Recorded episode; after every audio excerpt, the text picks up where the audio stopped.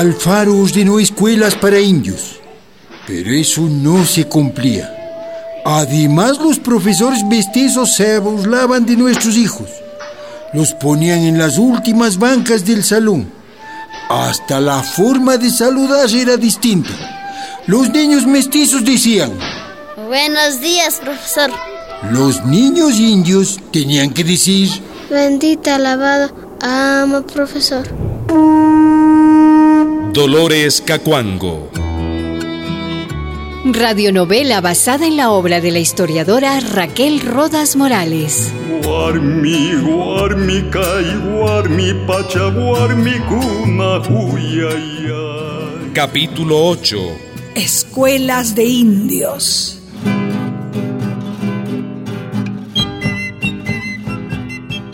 Como secretaria general de la FEI, mi mamá Dolores tenía que viajar una y otra vez a Quito a buscar justicia para su comunidad. Por un conflicto de tierras, un nuevo sindicato. En estas caminatas se juntaban otras mujeres y su más fiel compañera de lucha, Tránsito Amaguaña, la que sería su continuadora. Ay, ay, ¡Qué frío que tengo de tránsito! Está lloviendo duro. Chiri, madre. Duro, duro está lloviendo. Seca. Mamita, Dolo no quiere descansar No, mejor. no. Tiene la ropa de chuchicha. Sigamos nomás. Pues luego, luego nos cae la noche y de allá donde hemos de ir de ser peor. Pero debes Ciertito, traer mamita, ciertito. para Vamos, vamos, Jaco. Jaco. En 1946, después de tanto presionar, tantos reclamos de la FEI, el gobierno de Velasco Ibarra decretó que fueran devueltos los guasipungos a los cabecillas de la huelga del 31 y otras mejoras más. Cuando la noticia se supo, los indios de Pesillo fueron al patio de Hacienda con banda de música y gran alboroto fueron. Compañeritos, estamos libres. Acabó esclavitud. Acabó. Sí, compañeros, vengan. Vamos a celebrar. Acabó esclavitud al fin. Al fin tendremos nuestros derechos. Al fin. Los indios entraron de golpe a la casa de Hacienda y sacaron a las mujeres servicios.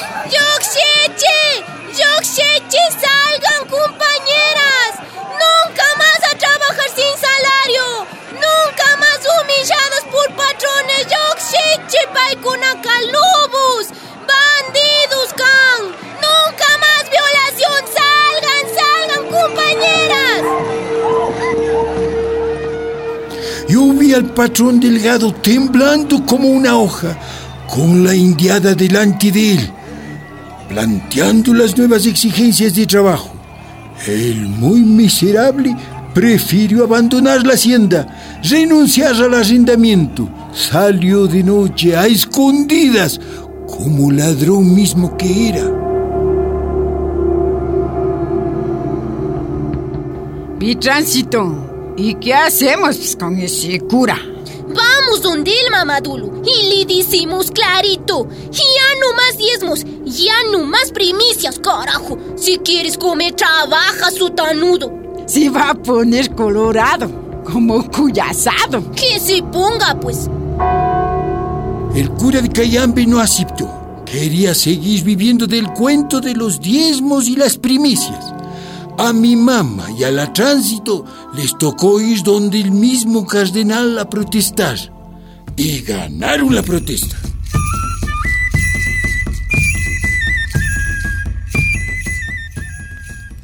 Jesús, compañero, Mande.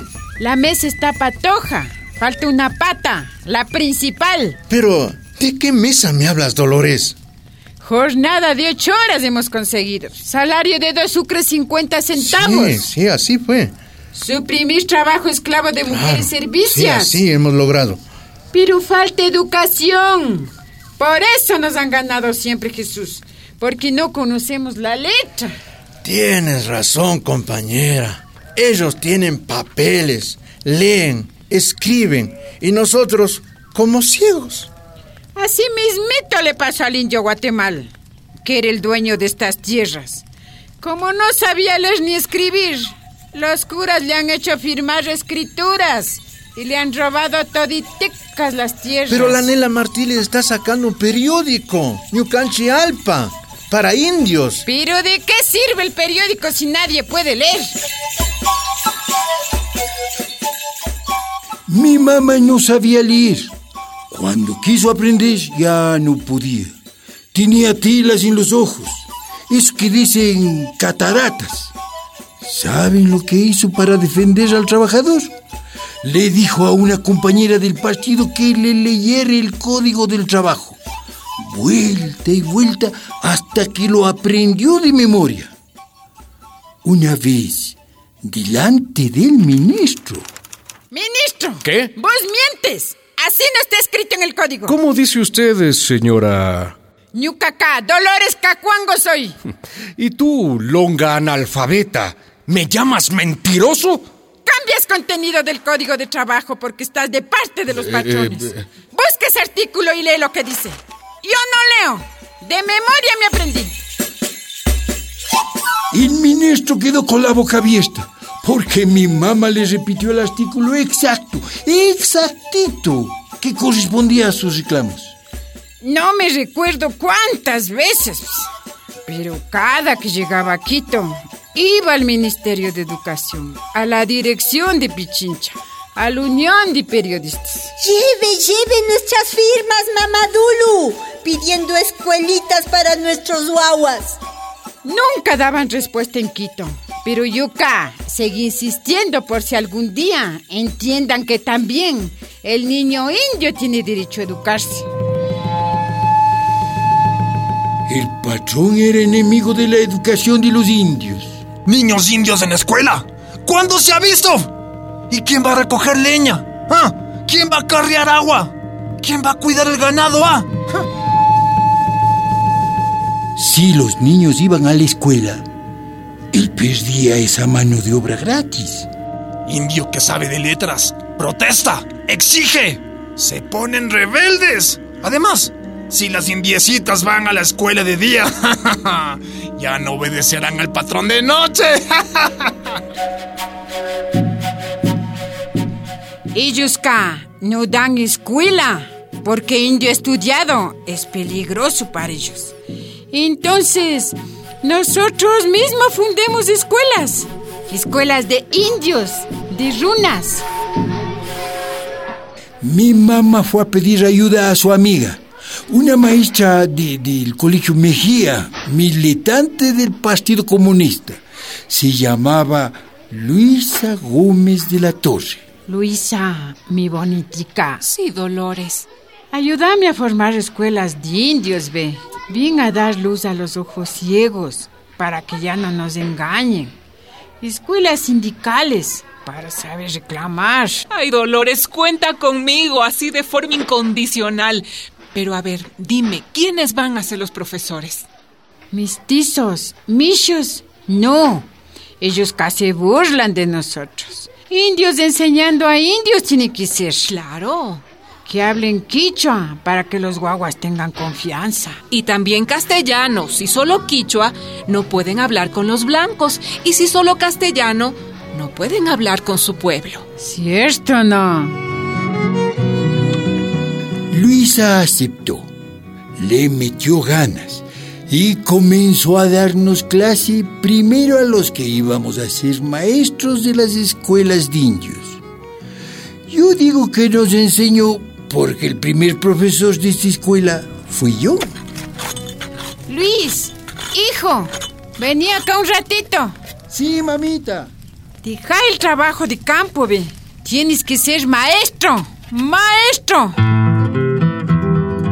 Eh, Yo acepté, claro. Que él le decía a mi mamá que no cuando se le metía algo en la cabeza. Dolores, necesitamos bancas, necesitamos material de enseñanza. Eli, no hay. Pero hay tronquitos de árbol para sentarse. Bueno, para iniciar. O piedras. O en el suelo nomás. Pero que estudien los guaguas. A ver, a ver. Eso es más importante. Guaguas, ¿solo niños o también niñas? Toditos tiene que ser. Ah, bueno.